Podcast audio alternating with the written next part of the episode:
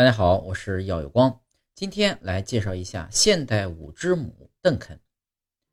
伊莎多拉·邓肯，爱尔兰籍美国舞蹈家，是旧金山一个贫寒家庭出生的孩子。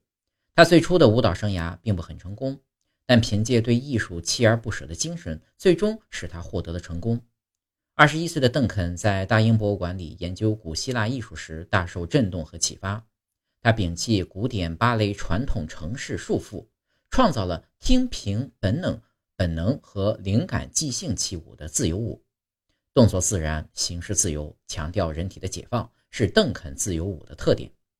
最令人称道的是，他成为与传统舞蹈清规戒律决裂的范例。邓肯认为，假定不从人体唤醒美感，便没有舞蹈艺术。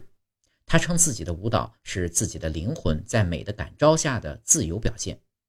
邓肯曾于1905年赴俄国演出，他舞姿变幻多端，衣裙飘飞，世界舞坛为之震惊。